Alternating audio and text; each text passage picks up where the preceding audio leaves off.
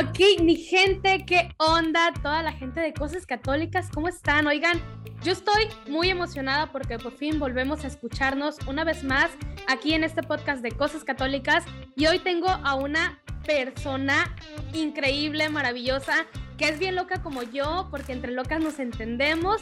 Fíjense que eh, con ella la he visto apenas como dos veces en persona pero ya bien amiguis, nos contestamos historias, nos contestamos de todo, que, que si uno se siente triste por ahí anda, ánimo, ánimo, y, y, y, o sea, somos bien amiguis ya. Pero sin más de ámbulos, les voy a presentar a Fer, pero antes de que Fer se presente, a ver, ¿de qué vamos a hablar el día de hoy? Hoy traemos este tema importantísimo. Bueno, digo importantísimo porque mucha gente no conoce de qué estoy hablando. Siempre que en Cosas Católicas publicamos un meme sobre la JMJ, no faltan los 10 comentarios de ¿qué es JMJ? ¿Jesús María José? O, de qué estamos hablando, ¿no? Pero para que ya todas esas personas entendamos sobre la Jornada Mundial de la Juventud. Pero ahora sí, yo les traigo a esta experta en JMJ y yo la considero una experta porque ha ido a varias, ahorita nos va a contar el chismecito, así que sin más, les presento a Fernanda. ¿Qué onda, Fer? ¿Cómo andamos? Ya me todo eso, ya sé casi, casi de, no, sí, güey, oye, ¿qué calzones traes hoy, no? Casi, casi, así. No, pues muchas gracias, mi Connie, gracias, este, me halagas, oye, cosas de los que son en verdad. Pero bueno, yo estoy feliz y contenta de compartir este espacio contigo, con todos tus seguidores y bueno, ya sabes que también es recíproco de tu parte, te quiero muchísimo y que aquí tienes tu casa y tienes tu hermana de, échale ganas, güey. Nos decimos échale ganas porque ya saben, aquí andamos bien ansiosas, bien depresivas siempre, pero como todos los memes, échale ganas, bro. Pero bueno, ya vamos a ir a lo que nos truje en este tema de que es la Jornada Mundial de la Juventud. Pero Fer, o sea, si yo digo JMJ, antes de, que tú supieras sobre qué es esto, ¿tú qué te imaginabas? Mira, yo las primeras eh, como chispas que tenía de lo que era la JMJ fue en el 2011, precisamente que fue cuando yo tengo mi retiro espiritual y entonces ahí en la parroquia empezaron a organizar lo que es la Semana de la Juventud, ¿no? A la par de la JMJ en aquel entonces en Madrid. Entonces fue como de, ¿qué es eso? ¿Y qué no? Pues que se reúnen los jóvenes. Y yo, que pues se reúnan, chido ellos. ¿no? Ya después fue el siguiente año que se forma el, el grupo acá promotor en Guadalajara, que empiezo a relacionarme que es la JMJ, ¿no? O sea, sabía, sabía grandes rasgos que era el encuentro de los jóvenes con el papá, pero no sabía de conocer realmente qué era. Yo iba a ojo cerrado. Sea, yo iba a pues, ver qué pasa, que vas a ver al papa y que va a haber un chi de gente. Entonces, este, yo así fui con ojos cerrados. Entonces, fue en el 2011 que yo tengo mi primer conocimiento o por primera vez escucho que es la JMJ, ¿no? Fíjate que a mí fue parecido porque yo entré a los grupos juveniles de lleno el 2011, entonces nos presentaron imágenes y yo dije, ah, chis, ¿a poco se reúnen más jóvenes? Entonces fue como que ahí la espinita de, de querer pues andar en el argüende, ¿no? Como somos nosotros. Pero bueno, para toda la gente que no sabe qué es Jornada Mundial de la Juventud, nos vamos a ir yendo como poco a poquito, ¿no? La palabra eh, JMJ significa Jornada Mundial de la Juventud. Eh, este, este evento pues tiene ya un grande tiempo, esto inició pues más o menos en 1983 a 1984, por ahí, pues yo todavía no nacía, ¿verdad? Este, ni mi papá están juntos, pero... Esta es la juventud del Papa. esta es la juventud del Papa, ¿verdad? Este, pero esto, todo esto, ¿quién lo fundó? ¿Quién lo fundó? Mira, eh, como sabemos y como varios seguidores de, y fervientes de la iglesia y más yo que trabajo en el instituto llamado tal cual Juan Pablo II, eh, él lo, lo, empieza a hacer un llamado a los jóvenes en Roma, ¿no? Aproximadamente en 1984. Hace este, se hace este jubileo, ¿no? Entonces llama a los jóvenes a reunirse, así de sencillo. Se reúnen los jóvenes y bueno, en Domingo de Ramos y todo padre, todo bonito. Entonces luego eh, la, la ONU nombra el día, de la, el día de la Juventud, ¿no? Entonces, de ahí se agarra el Papa para empezar a hacer, primero eran como diocesanas, ¿no? En Roma. Eran como cada año, los, el Domingo de Ramos, se celebra la jornada diocesana y entonces hace el primer llamado, pero, o sea, podemos decir que la primera jornada mundial de la juventud fue en Roma, ¿no? pero la internacional se hace en Buenos Aires, en Argentina. Entonces fue como la primera jornada mundial de la juventud fuera de Roma, ¿no?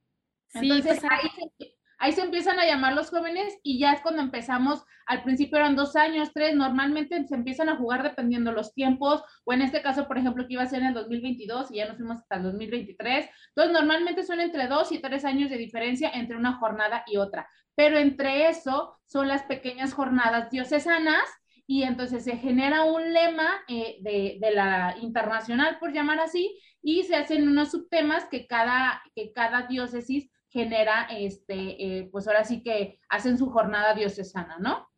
Cuando yo hace rato, eh, digo hace rato porque sí, como que yo según me sentía muy preparada, pero dije, a ver, quizás se me vayan algunos datitos y estaba investigando y yo siempre me he sorprendido por la gran pues eh, Papa Juan Pablo II, cómo congregaba tanta gente, ¿no? Cómo congregaba a los jóvenes. Y investigando aquí decía que más de 250 mil personas cuando dijo, a ver, jóvenes, cáiganle, nos vemos aquí en Roma, el domingo de Ramos, va, todo cool, todo bien. Y 250 mil personas, o sea, imagínense, o sea, nada más con un llamado como tal, pues la gente se aventuró para ir, ¿no? Entonces, para el, el siguiente año, por así decirlo, la segunda JMJ, que el segundo llamado que hizo cuando ya se hizo, e hizo esto de la ONU, ya llegaron más de 300 mil. Entonces, o sea, yo imagino pues toda esa emoción que tenían los jóvenes con el Papa Juan Pablo II, ¿no? San Juan Pablo II, que, en verdad aquí amamos, no es por nada de que Fer trabaja en un instituto llamado así, pero fue como dice eh, Fer, hasta Buenos Aires fue cuando ya fue a ver, a ver, pues muy chido, nos estamos congregando muy bien, pero esto ya tiene nombre, ¿no? Ya es la Jornada Mundial de la Juventud y a mí me encanta este, de que todas estas, eh, estas jornadas mundiales internacionales pues se fueron dando, pues normalmente como dices, es cada tres años, a veces cuatro y, ahí se va dando, ¿no? Pero bueno, vamos a ver, Fer, qué tan buena memoria tienes si te vas acordando de todo el caminito de la JMJ, ¿no? Tú ya me dijiste que iniciaba con Buenos Aires, que fue como el primer, el primer, eh, por así decirlo, jornada mundial internacional. ¿Cuál crees que haya seguido? Te voy a ser sincera, o sea, son 25 años aproximadamente de las Jornadas Mundiales de la Juventud.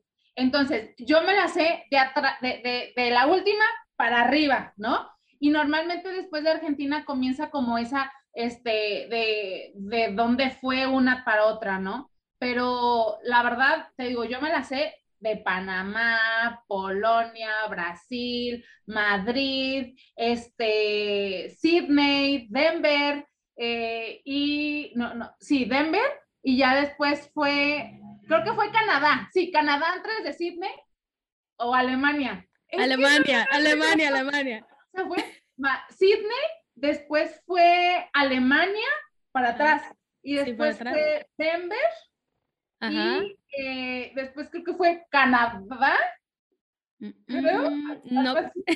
No, no. El asunto es que, o sea, son tantas que entre las fechas, lo único que sí sé, y es porque es un estadístico y es la referencia de muchos, fue que en el 2005, ah, ya está, Alemania, Manila, después de, y después fue Denver. Entonces, en el 2005, que fue Manila, ha sido la Jornada Mundial de la Juventud más grande, o sea, fueron cinco, más de 5 millones de, de asistentes, o sea, fue como un what, o sea, 5 millones de asistentes, o sea, de verdad fue algo sorprendente. Obviamente, entre van pasando las jornadas, o sea, también influye mucho los lugares a los que, a los que son las jornadas. Por eso es como un ping-pong entre Europa, América, Europa, América, Europa, América, que han sido las últimas. En América nada más ha sido en Estados Unidos, en Canadá, en Brasil y en Panamá. Ah, son los únicos cuatro países latinoamericanos en donde ha sido la Jornada Mundial de la Juventud, ¿no? Ya en, Europa ha sido en Santiago de Compostela, fue en España, en Madrid, o sea, fueron dobles.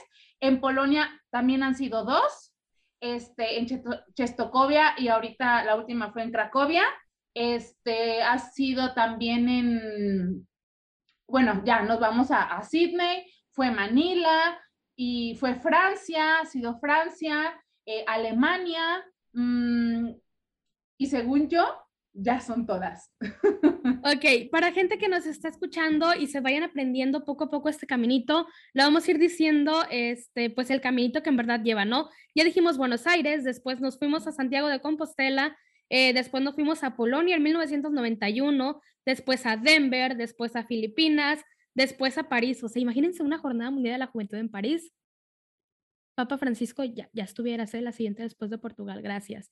Después en Roma para el año 2000 el jubileo, luego Toronto, luego Alemania, Sydney, España, eh, Brasil, Cracovia, Panamá y ahora nos vamos a Portugal. Nos vamos a Portugal. Otra vez a Europa. Normalmente Otra vez Dinámica, la última dinámica que ha hecho el Papa, ¿no? O sea, ir, ir y venir, ir y venir, ir y venir sí sorprendió mucho que la jornada después de Cracovia fuera Panamá, porque ya había sido Brasil.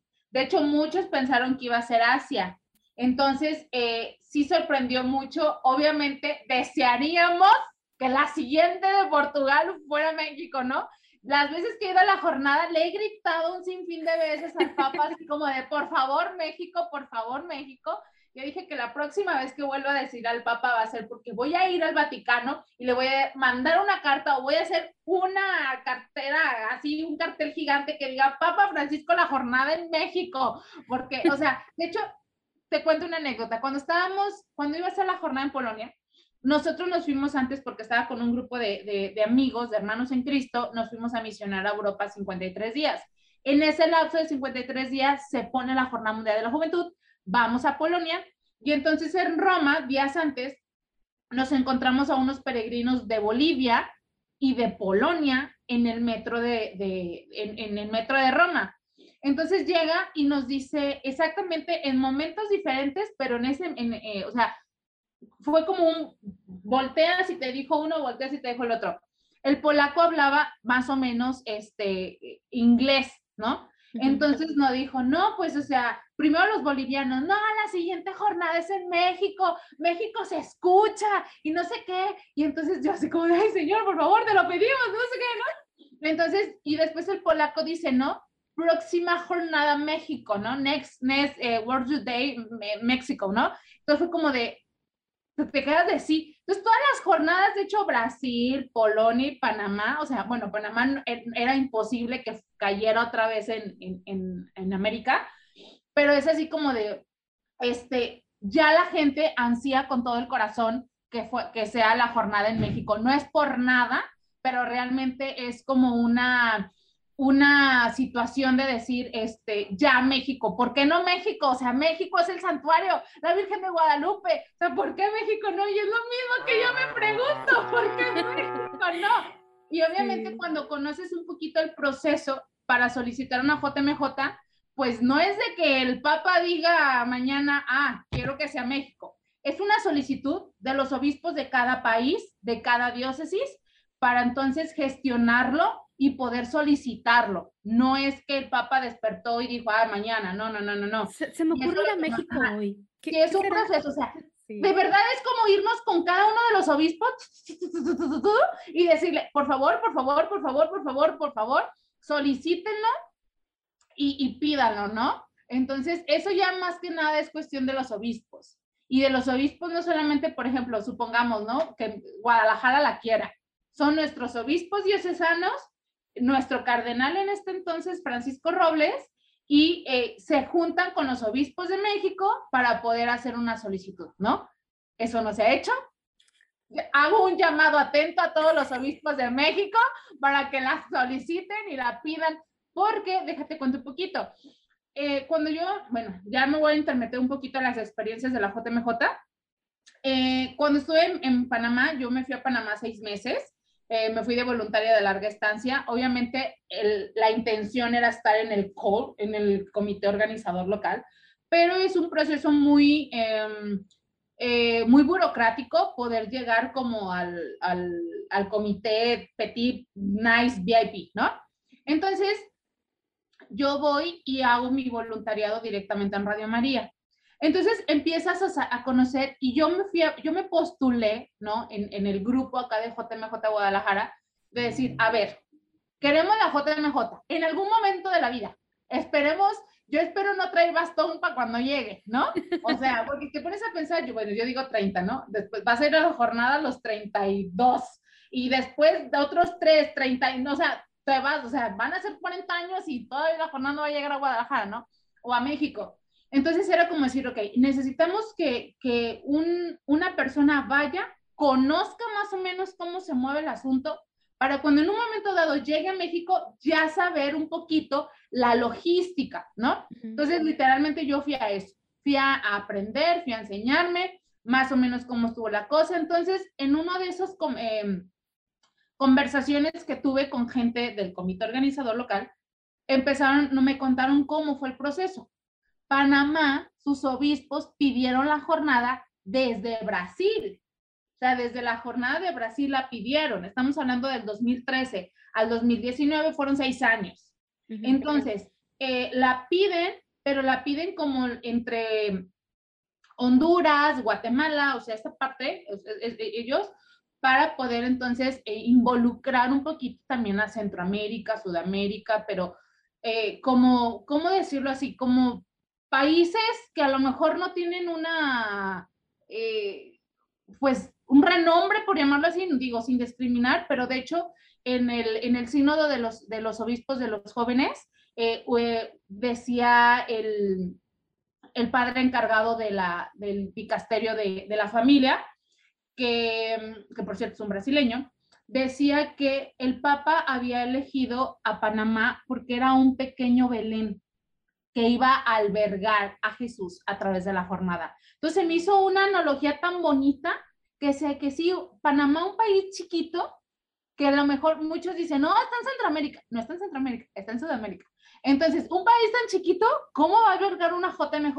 Y de verdad, o sea, era algo tan, tan especial estar ahí, o sea, sí, porque ni ellos lo creían, de verdad ni ellos lo creían. Entonces, es que la jornada va a llegar, o sea, estaban como, en shock y una semana antes, ahora sí, como que ya les empezó a caer el 20 y, y, pasó la jornada y seguían así de, ¿es en serio? ¿Nosotros fuimos capaces de hacer eso? O sea, de verdad. Entonces, la verdad fue muy bonito porque el panameño se sintió como, ¡Ah!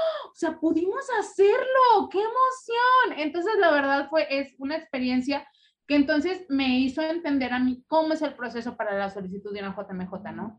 Entonces, no es que el Papa amanezca y diga, quiero México, es que nuestros obispos, así que todos pongan, vayan con su obispo y díganle, o sea, por favor, yo aquí ya varios obispos en Guadalajara ya me los he agarrado. por favor, señor obispo, este, monseñor, pida lo que no sé qué. Y toda la respuesta es, ve con el cardenal. Y yo, a ver, usted está ahí en la oficina de al lado, usted vaya y dígale, o sea, ¿no? Pero más o menos ese es el proceso de la solicitud de una jornada mundial de la juventud. Aparte, tienen que ver los pros y los contras, ¿no? Si es una ciudad con una eh, infraestructura que pueda albergar tantos, tantas personas. O sea, yo, yo interrogaba cada vez una jornada porque de las que he tenido la experiencia de vivir, que ha sido Brasil, Polonia y Panamá, la más grande fue Brasil, con 3.5, 3.7 millones de, de, asistentes. En Polonia fue como un poquito, como 2 millones, y en Panamá apenas estaban alcanzando el millón. ¿Qué afectó en Panamá? La fecha. Normalmente las, las, jornadas se hacen en, en, junio, julio, que son vacaciones, y en esta ocasión lo hicieron en enero. Entonces eso también eh, influyó mucho, para que no fueran las personas, eh, el número de personas. Entonces, yo me pongo a pensar, México es un país queridísimo, queridísimo, o sea, en Europa, en Sudamérica, o sea, tú dices que eres mexicano y casi, casi te ponen así, wow, México. I'm in Mexico, la Virgen de Guadalupe, el tequila, el mariachi, los tacos, o sea, la gente es como, o sea, un mexicano la rifa en donde vaya, ¿no? Entonces, este, yo me ponía a pensar, realmente, si un día llegara la jornada a México, yo creo que fácil si arrasamos a Manila. Fácil. Porque mucha gente vendría por la Virgen de Guadalupe y por lo que implica México y porque en, en, fin de al cabo México es un país barato. O sea, realmente es un país barato. Entonces yo me imagino que sí, un buen de personas vendrían a México. Sí, sin duda alguna. y a mí me encantaría, espero Dios que me deje participar en un momento dado de, de esa logística, ¿no? Digo, cuando llegue, ya si llega, ya tengo bastón. No importa si estamos con bastón ahí, a bastonazos. No Ya después, en vez de decir esta es la juventud del Papa, decimos esta es la senectud del Papa, ¿no? Pues bueno, ya, una diferencia. Pero si vivir las jornadas, de la, jornadas mundiales de la juventud, eh, yo se lo he dicho a todos los jóvenes y cuando tengo la oportunidad de compartir sobre las jornadas en comunidades, digo, es un evento que cualquier joven católico debe de vivir de verdad. Y es más, y no solamente el joven, puede ir gente adulta a vivir esta experiencia porque es algo que no te vas a encontrar en ninguna partes del mundo. Yo amo, me encanto, se me pone la piel chinita y me pongo a llorar cuando se reza el Padre Nuestro. En alguna de las misas de bienvenida o la misa de clausura o whatever. Eh, y entonces empiezan el Padre Nuestro y empiezas a oír el Padre Nuestro en todos los idiomas y dices, no manches, y el Padre nuestro que estás en el cielo santificado, ¿no? O sea, escuchas al, en, inglés, en polaco, en, en, portugués, en italiano, o sea, es, es, es, esa sensación de decir, no somos iglesia, ¿no? Sí. O sea, nos estamos reuniendo jóvenes, no jóvenes, porque te puedo decir una experiencia. Eh, nosotros a Brasil llevamos cuatro personas mayores de edad. Te estoy hablando que eran personas arriba de 70 años. Entonces, nos llevamos a cuatro personas a vivir la jornada. Obviamente, después de ahí, el padre asesor dijo, no más, no más. no. Un momento de rato, o sea, se nos ponían mal o, era caminar más lento. Entonces, al final se hizo como, como, donde llegamos a Brasil, los voluntarios, cada quien agarró a su, a su abuelito y, lo llevaba a lo que podía vivir, ¿no? No, no, no, no era tan guerrero como lo que nos tocó. Entonces, eh, la verdad, las jornadas es una experiencia súper bonita. Las tres que he vivido totalmente diferente, o sea, literal diferente todas en todos los sentidos de la palabra, desde la formación, desde el previo, desde cómo lo estás viviendo. Entonces, ha sido una experiencia totalmente diferente y que al fin y al cabo nutre. La verdad a mí me nutre. Yo llego de la jornada acá bien empoderada, bien de, oh sí, Jesús, oh my God, que no hay lavado sea el Señor, alabaré, alabaré. Este, y, y con ganas de compartir y con ganas de llevarme a toda la gente. Y no, la verdad es una experiencia, a ti te tocó vivir Panamá, pero a lo mejor en, en, en como en modos diferentes, porque la de Brasil fue mi primera jornada. Aquí en el movimiento JMJ de Guadalajara se creó en el 2012. Ya te voy a platicar un poquito de nosotros. JMJ nace en el 2012 con la iniciativa del padre Octavio Ramírez, que él vivió su primera jornada mundial de la juventud, la vivió como seminarista en Sydney. María Visión lo invita, se va a Sydney como, como seminarista y empieza entonces a vivir esa experiencia. Y él, su cabeza era de que esto tiene que llegar a México esto tiene que llegar a México, esto tiene que llegar a México. Te estoy hablando que eso fue en el 2008, Sydney 2008. 2008. Llega el 2012, viene el Papa Benedicto y dice al padre, algo tenemos que hacer.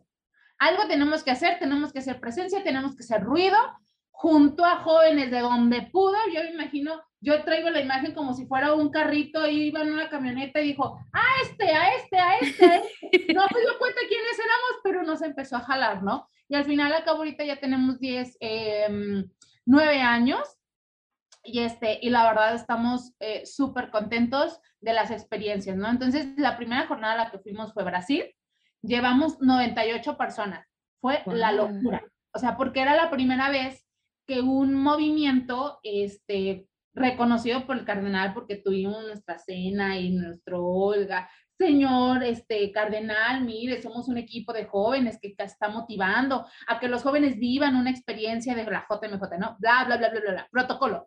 Entonces, era el primer grupo realmente, pues, este, que se reconoció y por eso se dejó venir la gente. Nos llevamos 98 chavos entre ellos cuatro adultos, ¿no?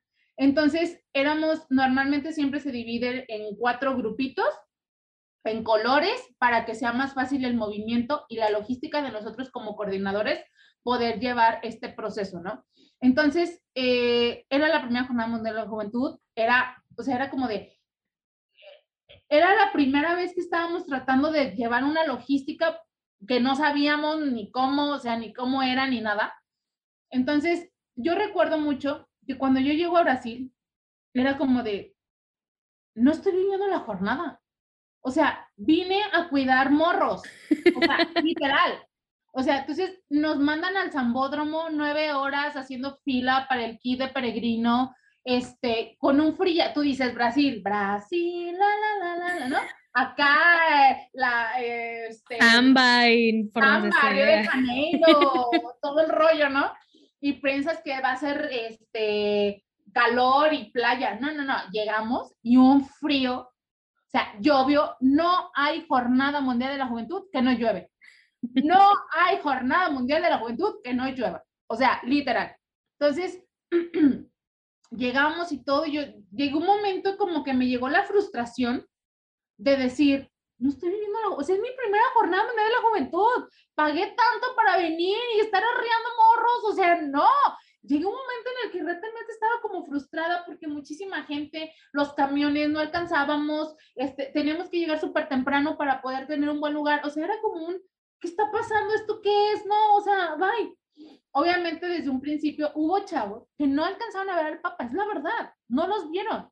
Y te puedo asegurar, y, y la gente que va a ver este, este, este episodio, puede llegar la posibilidad de que vayas a una jornada y no ves al Papa tenlo muy consciente. Y lo ves allá como un puntito, o cuando va pasando en la misa de envío, o por donde sea, pero quizá lo, lo ves así como, ¡fium! Ay, adiós el papa, adiós. Sí, o sea, realmente es una nada, una milésima de segundo, o a veces ni siquiera alcanzas a ver eso, ¿no? Entonces, y me acuerdo que uno de, de mis compañeros, también que iba coordinando un grupo, dijo, vienes a servirla, no vienes a vivirla. Y fue como un, Ups. ¿Cómo? ¿No? O sea, ¿cómo Avísenme. Yo la vengo a vivir. Ponta mi sí contrato. Me cambió, sí me cambió mucho el chip. Me cambió sí. mucho el chip. Eh, me relajé.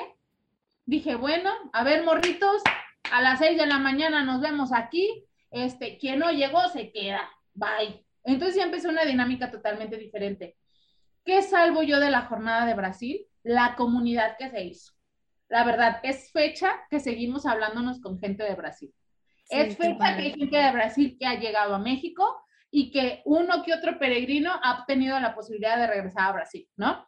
Pero eso es lo mejor. Ahora, ya mi experiencia propia, como yo estaba en ese team de, pues ya lo que pase que tenga que pasar, si me toca ver al Papa chido, si no me lo toca ver, pues también.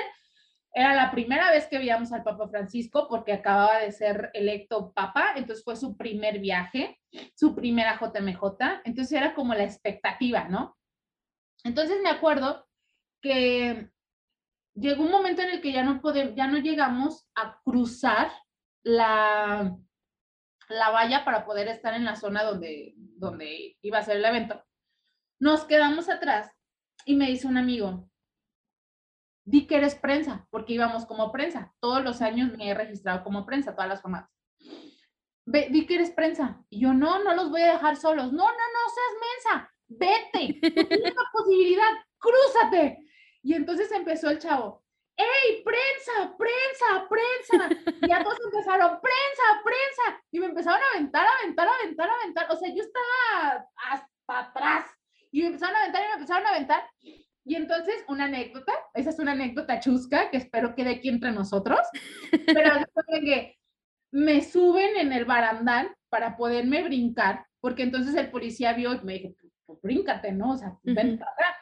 Entonces yo traía todos mis triques, me subo al barandal, entonces aventé todo, traí una chamarra y en vez de que la tonta se amarrara la, la chamarra en el pantalón, cuando me subo, se baja el pantalón. Entonces, literal, no. yo siempre he dicho, ¿a qué fuiste a Brasil? A enseñar las nalgas. O sea, literal.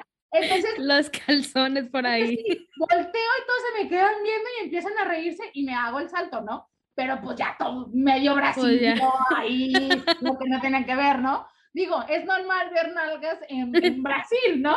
Pero brasileñas, no mexicanas.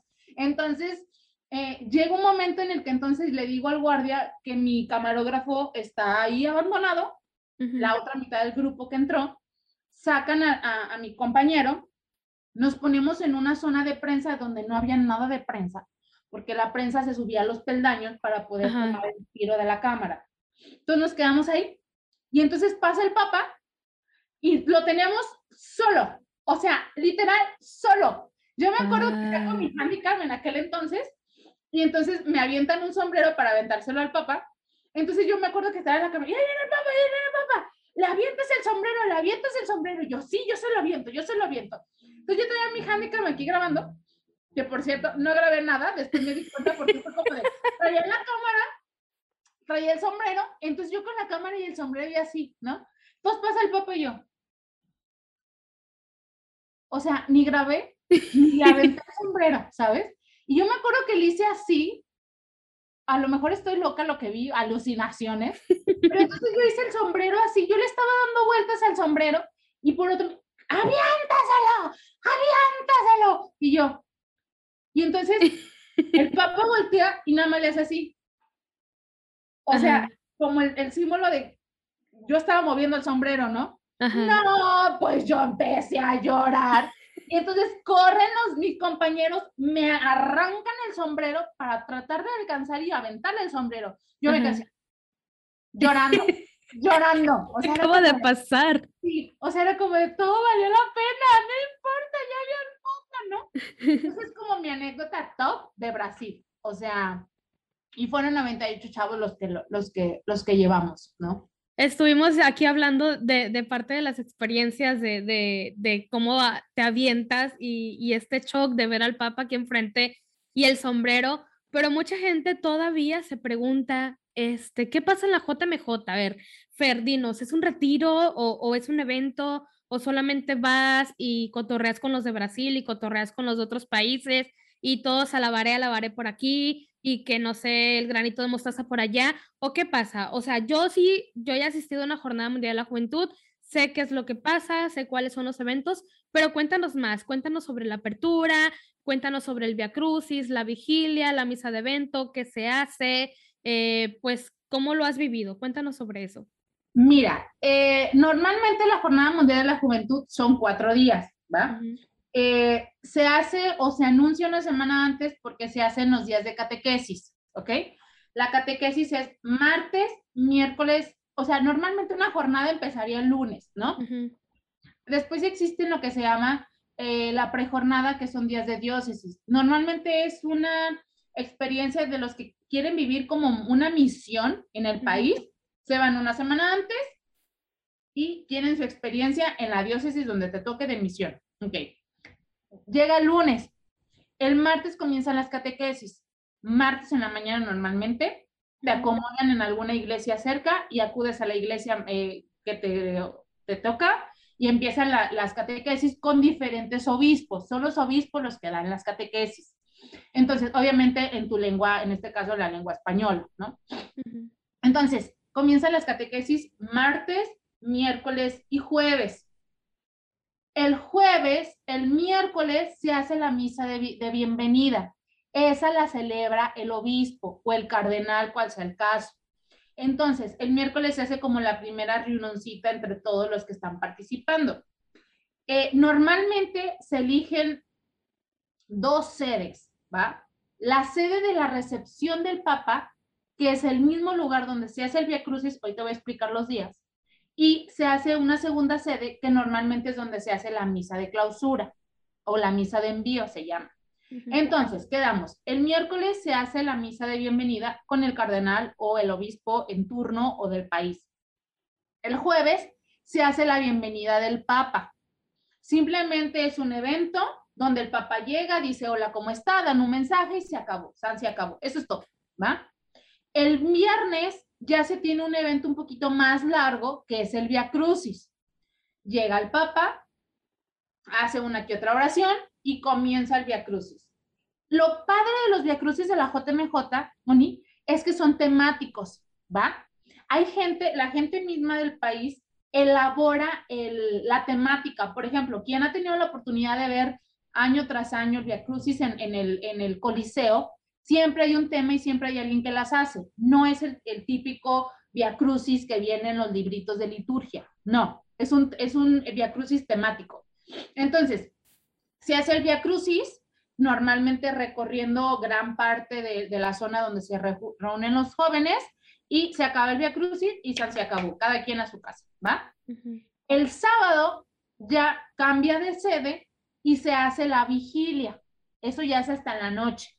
Entonces llega el Papa, se expone el Santísimo y ahí normalmente tocan eh, artistas un poquito, eh, pues sí, reconocidos este, del ambiente católico y se hace la, la vigilia, ¿no? Es un momento nada más, expuesto el Santísimo, se, se, guarda el Santísimo y queda toda la noche. Normalmente hay jornadas en donde toda la velada hay música. Y entonces te quedas y, y, Brasil también fue así. Entonces, eh, de Polonia no me tocó porque nos fuimos antes para ir al, al Festival de la Juventud de Meyugori. Entonces no ah, me quedé en la velada de Polonia. Entonces, eh, se hace la vigilia, te quedas a dormir en piso tendido para que en la mañana te levanten, que ya tú contarás la experiencia de cómo los levantaron en Panamá. Yo estaba felizmente dormida en mi camita. Entonces, los, eh, te levantan y normalmente entre las 10 de la mañana y 11 se hace la misa de clausura. Y ya, el Papa les da la bendición, el último mensaje, y ahora sí, regresate a tus países, ¿no? Más o menos esa es la estructura que lleva una JMJ.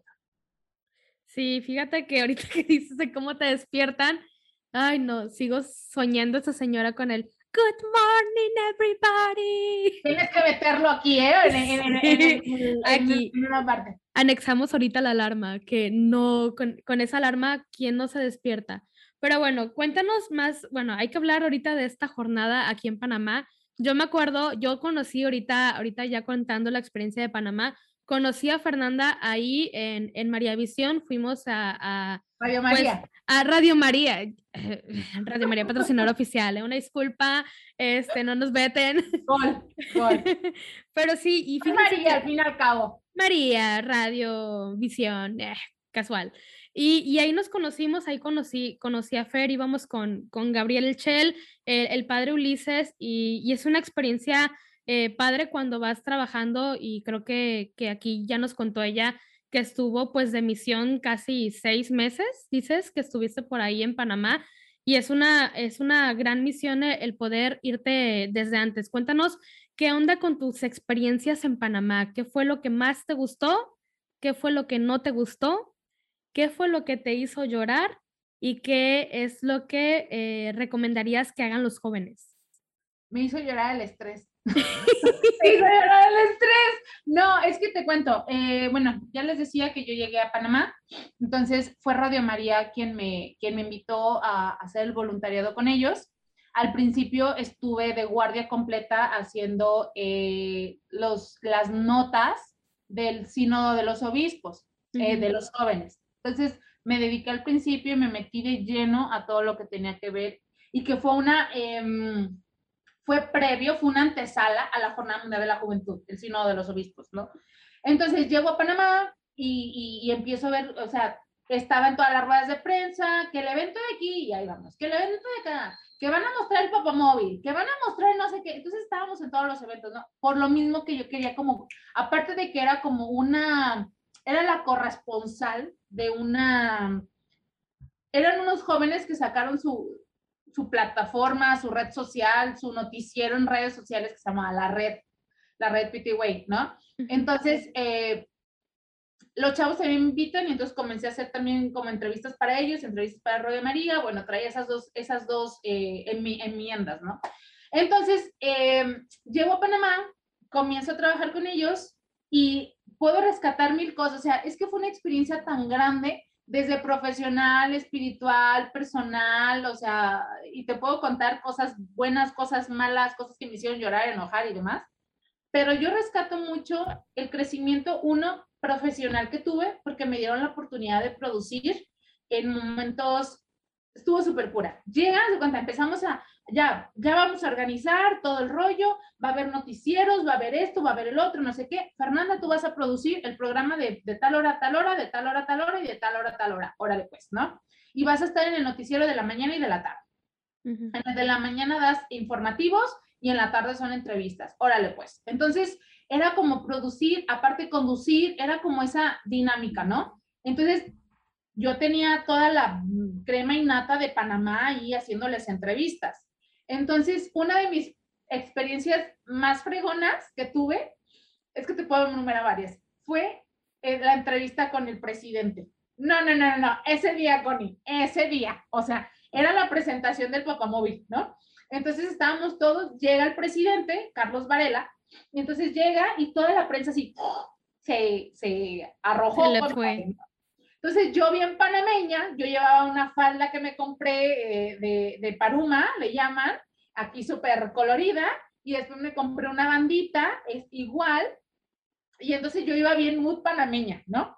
Entonces me acuerdo que, no, pues yo, mira, aquí está, este, va llegando el presidente, que no sé qué, chalala, volteo, le hago así, así como de, hola. Venga, venga. Asienta con la cabeza y llega directamente conmigo. Y, así Sí, o sea, fue como de, señor presidente, ¿cómo está? Oiga, ¿qué es para usted la jornada? Y entonces estábamos él y yo solos y se dejó venir la prensa. Entonces fue como, y todos, y de verdad, o sea, acabando esa entrevista, todos los toda la prensa de Panamá es como de, oye, ¿y pues, ¿tú quién eres? ¿Palancas o de dónde vienes? Tú eres la única a la que el presidente le ha dado entrevistas y dos veces me tocó entrevistarlo. Entonces, la verdad, profesionalmente fue como un, un wow, ¿no? O sea, a lo mejor no entrevistaría al peje, pero entrevisté al presidente de Panamá. Y entonces, eh, luego se vive la jornada, se viven los 15 días de trabajo, llega la jornada, la semana de la jornada, ya se cuenta que un viernes, el lunes llegaba el papá, el viernes me dice, Fernanda, vas a producir los espacios en blanco. O sea, fuera los eventos, fuera los eventos este, eh, centrales, todos los espacios en blanco tú los vas a producir y yo, ¿Qué? Es el lunes. ¿Cómo? O sea, ¿en qué momento? Avísenme. Le marco, al de artísticas y le digo, este, oye, necesito que me pases la lista completa de artistas que van a estar en las tarimas de la JMJ. ¿Para qué? Para mandarles un correo y que quieran, quien quiera venir a entrevista, está el campo abierto, ¿no? Entonces, a mí me gusta mucho eso, o, o por qué lo tomé esa decisión, porque hay muchos cantantes católicos de verdad buenísimos que están ahí, o sea, en sus ciudades, en su diócesis, y poderles abrir esta plataforma, o sea, y esta pantalla para que se dieran a conocer, para mí fue como que, ah, pero obviamente no me pasaron los datos ni de Atenas, ni de, no, no, no, ni de Rob Galea, o sea, un sacerdote australiano, síganlo, por favor. Eh, o sea, no, no, no, o sea, ni de las siervas, o sea, me pasaron que Juanito Banana de Colombia, ¿no? Este Pedrito de aquí, no importa, ¿no? Entonces empecé a mandar un correo así masivo de, oye, este, te quiero invitar al programa de radio, si me dices que sí, dime para yo agendarte una hora y nada más, y dime si dominas más idiomas, ¿no? Entonces todas las, todas las bandas o los artistas, los solistas que empezaron a ir y que me dijeron, no, pues yo hablo inglés, entonces los metí en el espacio inglés.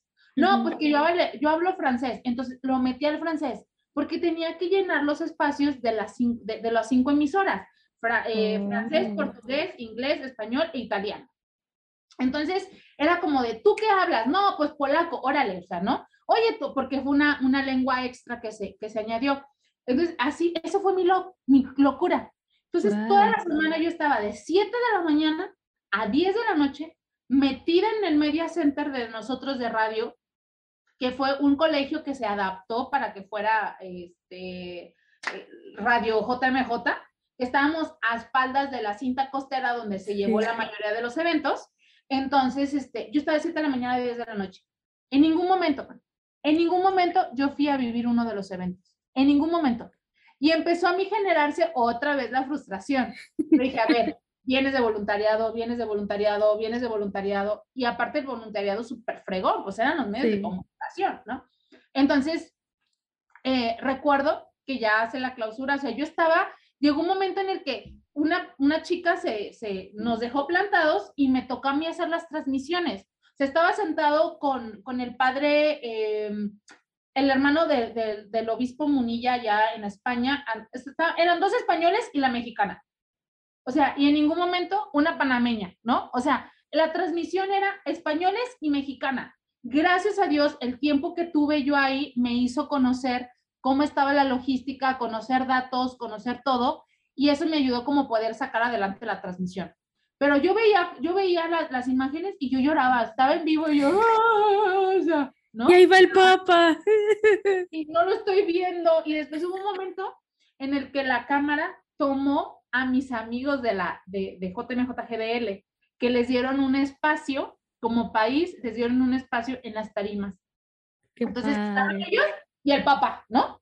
Entonces yo digo, y entonces pasa la cámara, los ven no, yo me eché a llorar en llanto moco tendido. Entonces, y una de nuestras chicas también le tocó estar en la cruz, este, llevando la cruz en, en, la, en el Via Crucis. Entonces, ya para cortar la historia de Panamá, llega el domingo, se acabó la jornada. Ya, próxima jornada, Portugal, ¿no? A juntar euros. Y era el encuentro de Papa con los voluntarios. Y entonces ya nos habían cantado que no van a ir, o sea, tenemos que terminar la transmisión, no van a ir. Y de pronto llegamos con el jefe y le dijimos, oye, no manches. O sea, neta es el único momento que vamos a tener para ver al papá, no manches. Teníamos nosotros que estar a la, saliendo a la una de la tarde del, de, de, de la radio para alcanzar a llegar, meternos y tener un buen lugar. Nos dice a las 12.55, váyanse. ¿Qué? Vaya. Como madre, métete al baño, arréglate, corre, levanta, agarra tus cosas y lárgate, ¿no? Llegamos al estadio donde se juntaron los, los voluntarios y entonces, eh, pues traíamos acceso, acceso, perdón. Entonces llegamos y nos acomodamos. Encontré a mi mamá panameña, que le mando un saludo a mi mamá panameña y a mi familia panameña, los amo con todo mi corazón. Entonces estaban en la barandal y entonces llegamos ahí, y nos quedamos. Llega el papa entonces pasa el Papa enfrente de nosotros. Entonces yo lo que hice llevaba un lienzo de la Virgen de Guadalupe. Cabe señalar que en Polonia llevé el lienzo y se lo aventé al Papa.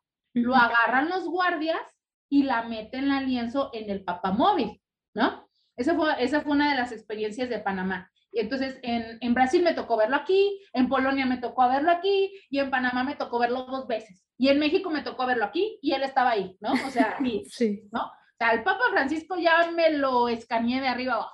Entonces, eh, me acuerdo que agarro el lienzo, entonces yo tenía mi selfie stick con el celular, agarro el lienzo, lo amarro con unas ligas en la mano y con la otra mano agarro el lienzo.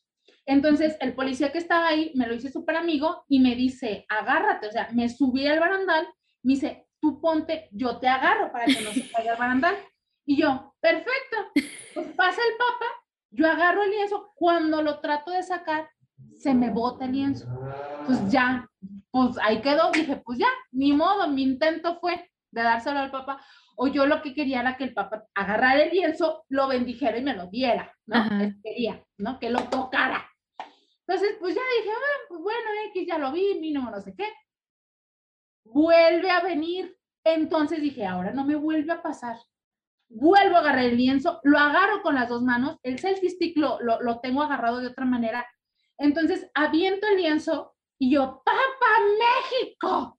Voltea al Papa y le hace así. ¡No, mm. coño! ¡Papa! Entonces, todos mis amigos panameños de, güey, te bendijo, te bendijo el lienzo, te lo bendijo. yo, O sea, así, el mar de lágrimas. Entonces yo le dije a los de JMJ, bendijo el lienzo, bendijo, el, ok, no lo tocó, pero lo bendijo, o sea, ¿sabes? Y lo tengo ahí como un tesoro escondido, metido entre mis cajones para que nadie lo toque, lo vea y lo sienta. Entonces, este, quedó, va a quedar como estandarte del grupo de JMJ GDL. Si la quieren marcar y le quiero poner la foto donde se ve que yo le estoy aventando el lienzo y que él voltea y lo, y lo, lo bendice, ¿no? Entonces fue como, fue decir, Señor, gracias. O sea, valió la pena estos seis meses, valió la pena estos 15 días, 15 días de estrés, 15 días en los que había momentos en los que neta me echaba a llorar en el baño. O sea, de verdad fue como de, valió la pena. Esa fue mi jornada en Panamá. O sea, trabaje, trabaje, trabaje, trabaje, trabaje, trabaje, día y noche, día y noche, día y noche.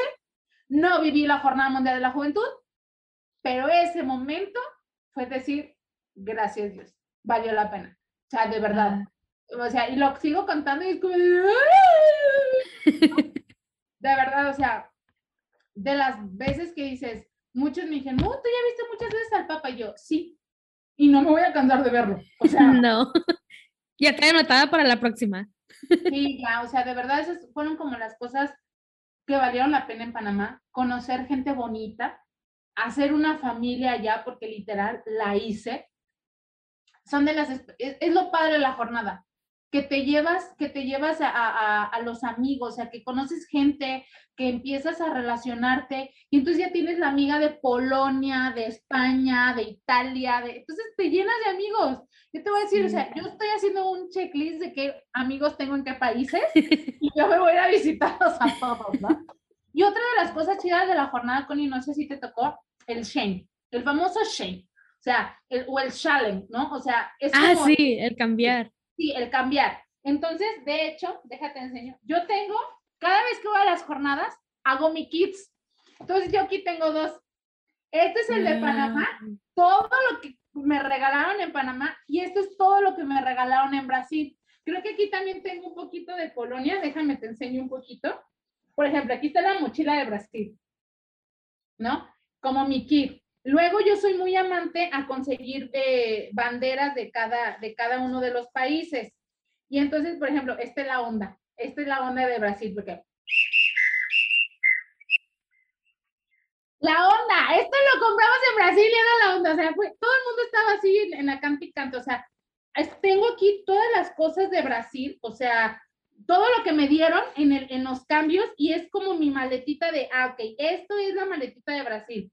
¿Y qué más? O sea... Para los que no saben y en este momento no están viendo, en la Jornada Mundial de la Juventud siempre se acostumbra de que nos estemos cambiando o intercambiando cosas. Por ejemplo, lo que más intercambia son las monedas de tus países. Yo me acuerdo que llevaba monedas de un peso, de dos pesos y él las andaba cambiando por un dólar, ya saben, ¿no?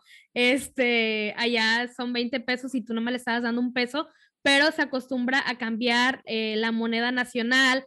También, como dice Fer, las banderas. Los famosos pins los, pins, pulseras, banderas, ahí se intercambia hasta, ay, es que yo me acuerdo una chica que, que intercambié una bandera de aquí de, de, Brasil que tengo atrás, es como de yo no tengo nada, pero pues con esta me van a identificar, pero tómate, la cambio por, por tu pulsera. Así que si estás apuntado para irte a la próxima Jornada Mundial de la Juventud, llévate, llévate cosas para intercambiar. Tienes que ir cargado, eso sí. Tienes que ir cargado pero, oye, Fer. para los que vayan a ver. República Dominicana. De República Dominicana, pero vienen su bolsito, o sea, hicieron sí, te dan kits, incluso, incluso a mí cosas que me dieron, te vienen con sus redes sociales y, y nada más los ves un segundo y ya hiciste amistad en redes sociales. Pero bueno, ya que estamos hablando de la próxima Jornada Mundial de la Juventud, que va a ser en el 2023, si no me equivoco, en agosto. En agosto. En agosto. Estamos hablando de que el lema va a ser María se levantó y partió sin demora, que habla sobre el pasaje de Lucas, eh, capítulo 1, 39, que habla sobre la, la, la, visitación, ¿no? De cómo se levantó presurosa y partió. Así que este, poco a poco vamos a seguir hablando sobre las próximas jornadas mundiales de las juventudes. En especial, próximamente vamos a tener un, nuevo episodio cuando haya más detalles de la JMJ 2023, de qué es lo que se hace para ahorrar, cuánto, eh, cuánto tienes que ahorrar dependiendo de tu país, este, cómo te tienes que preparar previamente, porque una de las cosas que siempre se ha dicho y siempre se invita, que esto no es un viaje, esto no es porque quieras ir a conocer a más gente de más países. Si quieres hacer un viaje, vete al mundial, vete al mundial, allá conoces gente de todos países, pero para la JMJ tienes que prepararte y aquí Fer así rápidamente nos va a contar este, sobre eh, la cédula de JMJ que ella, ella participa ahí en Guadalajara, de, de donde es. Eh, hay, equipos donde te preparas, tanto puedes hacer eh, tus cosas para, para ahorrar, pero también te preparas, porque esto no es de que este, yo quiero ir, pero, pero no tienes una, una preparación pues categética, ¿no? Así que no es porque ahorrar y, y, ya quiero ir, sino que es como un caminito que vas a ir haciendo, porque allá este, yo siempre lo digo, tú no vas a pasear, tú no vas ahí a, a tomarte fotos en la cinta costera o, o, en algo más, sino que vas a los eventos, ¿no? Que quizá no se te dio la oportunidad porque vas caminando así como de bien apretadito con, con los demás y ya te perdiste tal parque que es representativo de tal país, pero pues vas, vas al evento, ¿no? Si te quieres ir eh, de viaje, pues vete al mundial o, o, quédate unos días después y conoce el país, pero esto es algo que te tienes que preparar previamente. Así que Fer, ¿cómo te preparas para una JMJ o más bien cómo se preparan ustedes eh, para estos eventos? Mira, qué bueno que tocas el tema, Connie, porque realmente es eso. Nosotros cuando llegan los jóvenes con nosotros, lo primero que le decimos, no es, no somos una agencia de viajes, no es un viaje de turismo, es un encuentro con el Papa, con los jóvenes, con Cristo, y realmente tienes que vivir en un mood de, de, de, apertura a esta experiencia, ¿no? O sea, si nos ha tocado chavos así como de, ay, es que yo quiero ir. No, no, no, no, o sea, no, no es un viaje de turismo. Entonces, eh, también cabe la, la, el, la jornada tal cual llega a ser un evento también ecuménico, ¿no? No solamente para los católicos. Ha tocado ver que van eh, de hecho, en Panamá hubo eh, acuerdos con comunidades eh, musulmanas y, han ido protestantes. O sea, de verdad esto es una experiencia muy bonita. Por ejemplo, nosotros aquí en JMJGDL, que de hecho quiero hacer totalmente la apertura por si en algún momento en tu ciudad, en tu estado, en tu parroquia, quieres llevar este proyecto a tu comunidad, nos puedes contactar a nosotros en el Facebook de JMJGDL, en el Instagram de JMJGDL, o a lo mejor aquí también que te dejen mis redes sociales, Connie, y te puedes contactar conmigo. ¿Qué son las células JMJ?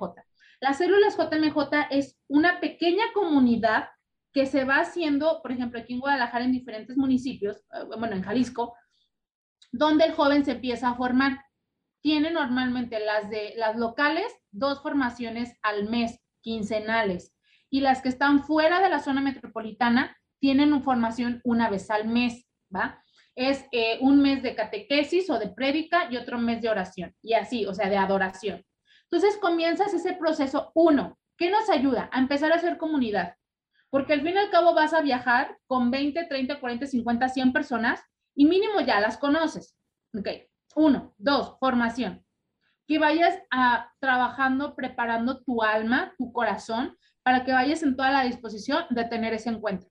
Tres, se hace la oportunidad de que en, eventos, por ejemplo, eh, la célula de Guadalajara, si hay algún, supongamos, este año, quien conoce a lo mejor en Guadalajara que se hace la romería, normalmente romerías pasadas ponían su, su negocio de café, pan o lo que sea, y el dinero que se recolectaba se va a un fondo común de la célula, ¿va? Entonces, se, se organizan eventos para que ellos puedan participar o normalmente se buscan ellos la forma o a lo mejor afuera de la parroquia los domingos empiezan a vender X pan, ¿no? Entonces, al final, ya, la, ya que se acerque la jornada, que es momento de estar pagando, se dice, ok, ¿cuántos trabajamos? Cinco. ¿Cuánto se juntó? Mil pesos. ¿Cuánto nos toca cada uno? Bla, bla, bla, bla, bla, ¿no? Entonces, ya ese dinero es para ellos y les ayuda. Y entonces eh, empiezas a conocer también a los chavos, te empiezas a conocer tú y sobre todo es eso, la formación y la preparación para hacer comunidad. Ahora, que cuánto, esa es la pregunta del millón. Y es lo que les quiero decir a todos. Abusados, atentos. En Panamá hubo fraudes a diestra y siniestra.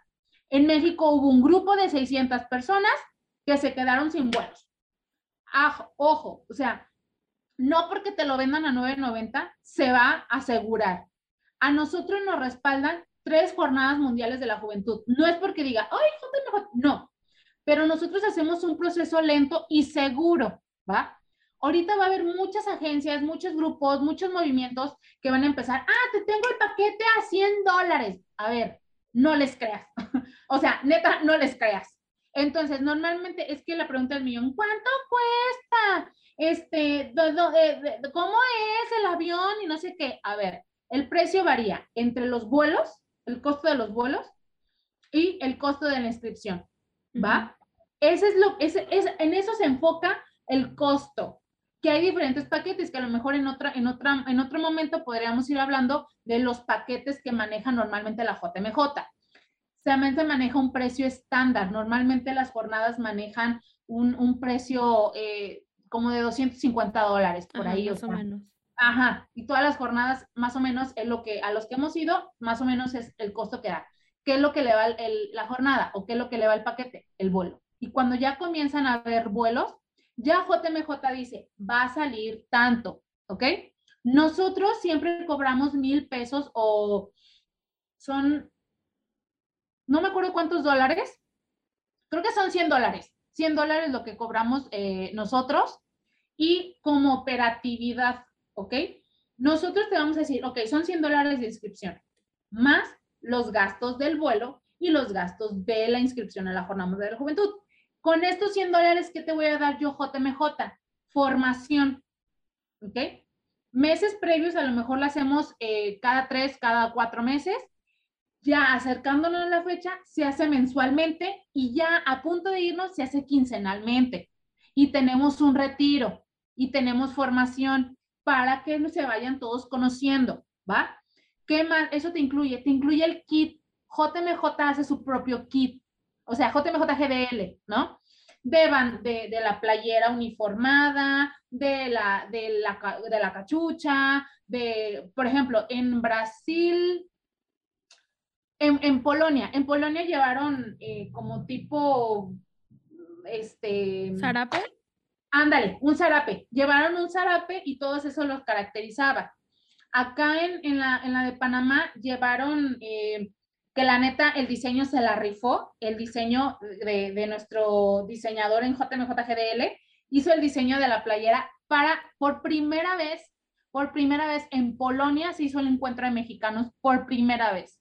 Y en Panamá se hizo el otro, pero ahora sí vamos todos uniformados llevábamos una playera verde estilo selección mexicana que estaba, la neta, todo el mundo nos la chulió porque llevábamos a la Virgen de Guadalupe enfrente y el lema atrás. La neta estaba genial esa playera. Entonces, eh, normalmente JMJ siempre lleva su, ¿no? De hecho, ya tenemos el disfraz o la temática de la de Polonia, de la de Portugal. Esa más adelante se la vamos a decir porque es surprise, ¿no? Entonces, el padre normalmente siempre pone una temática por jornada para irnos uniformaditos. Entonces, eso también te incluye en la inscripción. Eso por parte de JMJGDL. Pero sí quiero dejar muy claro que no se dejen engañar. O sea, ahorita ya, ya estoy viendo en redes sociales gente que dice, próximamente paquetes de la JMJ. O sea, estamos todavía, puedes ir a dos años. O sea, estamos a dos años. No hay vuelos en dos años. O sea, tú misma busca un vuelo en dos años y no te va a salir. y la jornada no ha dado precios de paquete no se dejen engañar de verdad. O sea, y no nada más porque como gorda tobogán o porque eh, todo el mundo, o sea, de verdad váyanse con personas que ya hayan tenido experiencia previa. De verdad, este, muchos chavos que nos llevamos a Panamá, obviamente se enteraron del, fraude grande que hubo de 600 peregrinos. Llegaron unos a Panamá y también tuvieron eh, fraudes con su hospedaje. Entonces, eh, muchos de los peregrinos agradecieron a JMJGDL, o sea, que muchos iban con miedo, muchos llegan con miedo de, es que si no, es que si me quitan el dinero, o sea, no, o sea, de verdad no. A nosotros nos respalda un sacerdote que es diocesano y que tiene un reconocimiento, entonces, ¿sabes? Entonces, no es porque, que, chido, quieran, vénganse con JMJGDL, todos felices y contentos porque hacemos más comunidad. JMJGDL, Connie, no se queda ni un peso no gana nada. Nada, nada. O sea, de verdad que dinero que entra, o sea, si son mil, si son mil pesos del avión y son mil pesos de la inscripción, te cobro dos mil pesos más tu inscripción. No te voy a cobrar más. Eso es lo justo. Entonces, eh, realmente sí les invito a que tengan mucho cuidado con eso porque hay muchas estafas. Hasta de los mismos jóvenes me tocó conocer que no, es que el, el coordinador organizó el viaje a la JMJ y se desapareció con el dinero. Entonces, realmente con nosotros tenemos, vuelvo a lo mismo, tenemos tres jornadas de respaldo donde nos hemos llevado un total casi de, más de 200 peregrinos. Entonces, ¿sabes? Y que tengan cuidado, de verdad que tengan cuidado y que se informen bien, pero sobre todo que vayan con la disposición de vivir ese encuentro con Dios, con Cristo y hacer comunidad con los, con los chavos de otras partes del mundo. Y también que se vayan preparando porque mucha gente piensa que nosotros vamos y caemos a hoteles y no. Los hospedajes siempre la JMJ nos mandan a escuelas, nos mandan a colegios, nos mandan a un parque. Hay gente que, que arman sus carpas ahí mismo, se acampan en algún parque establecido por, por los, de, los del el equipo, del el equipo local. Así que incluso te, te mandas caminando hasta como, bueno, esto de hacia la misa de envío, hacia la vigilia, caminamos, Ajá, y se camina demasiado, así que pues uno no va a, a disfrutar de ese viaje, sino que va en una forma de peregrinación no vamos a llegar a hoteles cinco estrellas, así que pues para que con todos esos consejos ustedes se vayan ya preparando y se vayan armando tanto de valor, para que vayan ahorrando, para que vayan trabajando, para que se vayan preparando. Todavía falta dos años, bueno, ya menos de dos años, pero para que se vayan preparando para la próxima Jornada Mundial de la Juventud, que quizá en un episodio ya más adelante, quizá en un año, un año y medio, vamos a seguir hablando ya sobre esta Jornada Mundial 2023 que es en Lisboa, en Portugal, que es María se levantó y partió sin demora. Así que, este, pues ya para despedirnos, Fer, algo que quieras decir a todas las personas que nos están oyendo, invitarlos a seguir tus redes sociales, animarlos, motivarlos, dinos, cuéntanos. Mira, pues nada más, antes que nada, pues agradecerte el espacio de poder compartir estas experiencias gigantescas que lo, que lo único que hacen es alimentar tu fe, alimentar tu espíritu. La verdad para mí las jornadas es como una, es como un oasis. A veces este, espero tres años para, ay, necesito mi vitamina, necesito JMJ, ¿no? O sea, yo soy JMJ, de verdad, o sea, Dios me ha puesto en el camino de las jornadas y yo siento y he discernido que mi, mi, mi apostolado es este. Ese es mi apostolado, o sea, de verdad. O sea, no es como, y a lo mejor dices, no, pues cada tres años funciona. No, no estoy desde tres años, ya tenemos dos años, o sea, trabajando previo a las células, o sea, ¿sabes? Entonces, eh, invitarlos a que se den la oportunidad de vivir una jornada mundial de la juventud. Sí es a veces complicado, la situación económica desanima a la gente, pero nosotros tenemos un lema, ora y ahorra. O sea, de verdad, ora como si todo dependiera de Dios y ahorra como si todo dependiera de ti, ¿no? Ya le cambié la frase a San Agustín. Pero realmente es una experiencia muy bonita eh, y que vale la pena que la, que la vivan, ¿no? Pero con esa disposición, sobre todo con esa disposición. Así que si en dado caso ustedes quieren más informes sobre la jornada, quieren a lo mejor una célula, a lo mejor, eh, Connie, tú te armas una ya en Manzanillo y nos vamos a Manzanillo. Aquí en Guadalajara son tres, son seis, son ya tenemos Tonalá, Zapopan, Guadalajara, Zapotitic, Zatlán y Tequila. Son seis. Son seis las que tenemos. Ya ha habido gente de Ecuador, de Colombia, que nos han pedido que fuéramos y así como de, no, pues ustedes nada más díganos cuándo caiga la lana y nos vamos, ¿no? Entonces, eh, para quien esté más interesado, eh, me pueden seguir en redes sociales. Estoy en, en Instagram como de luna-fer o en Facebook como Fernanda de Luna y ahí a lo mejor ya los podemos contactar con, las, eh, con los encargados de células y si quieren formar una célula en su comunidad, pues también eh, hablarlo, compartirlo, comentarlo y poderlo lograr, ¿no? Pero sobre todo ir en ese caminito, empezar ya ese camino en el momento de ir ahorrando. Ya si quieres más adelante, cuando tengamos a lo mejor una segunda oportunidad, les voy a compartir un plan de ahorro que tú vas ahorrando por semana tanto tiempo, llegamos a un, no, pues cuánto, a lo mejor eh, va a salir yo creo que arriba de los 50 mil, Connie, la, eh, la, la, la jornada en Portugal, ¿no? Por el euro. Pero entonces hacemos un total y se dividen en tres semanas y cada semana a lo mejor vas dando 5 pesos la primera semana, la segunda semana 10 pesos, la tercera semana 15 y así, así, así, pues ya no se te hace tan complicado, ¿no? Generar eso y de verdad eh, buscar la forma de poder vivir esta experiencia. Así que quedo a sus órdenes para cualquier cosa. Gracias, Connie, por abrir este espacio y poder compartir estas experiencias que sin duda alguna eh, espero que llenen a los demás, pero sobre todo que lo motiven, ¿no? Ah, porque uno no regresa de la JMJ igual, no regresa de verdad, o sea, no, imposible. Y, se, genera el, se genera la adicción, o sea, la adicción del católico es ir a la JMJ, o sea, literal, como de JMJ, JMJ, JMJ, ¿cuándo, cuándo, próxima, la que sigue, no sé qué, ¿no?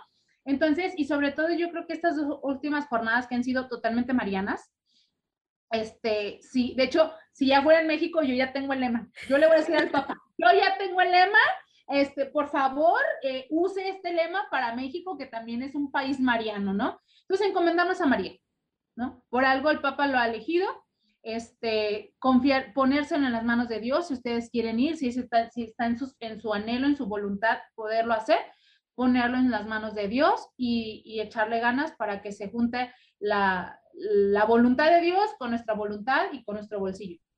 Ok, bueno, pues ya escucharon a Fer, a Fer de Luna de Guadalajara, toda esta experiencia de la Jornada Mundial de la Juventud, tanto que se ha vivido como eh, cómo prepararse y todo. Así que, en verdad, Fer, muchísimas gracias por estar en este espacio, por compartirnos parte de tus experiencias tanto en Brasil, en Polonia, en Panamá y por contarnos parte de, de esto de la cédula en JMJ GDL.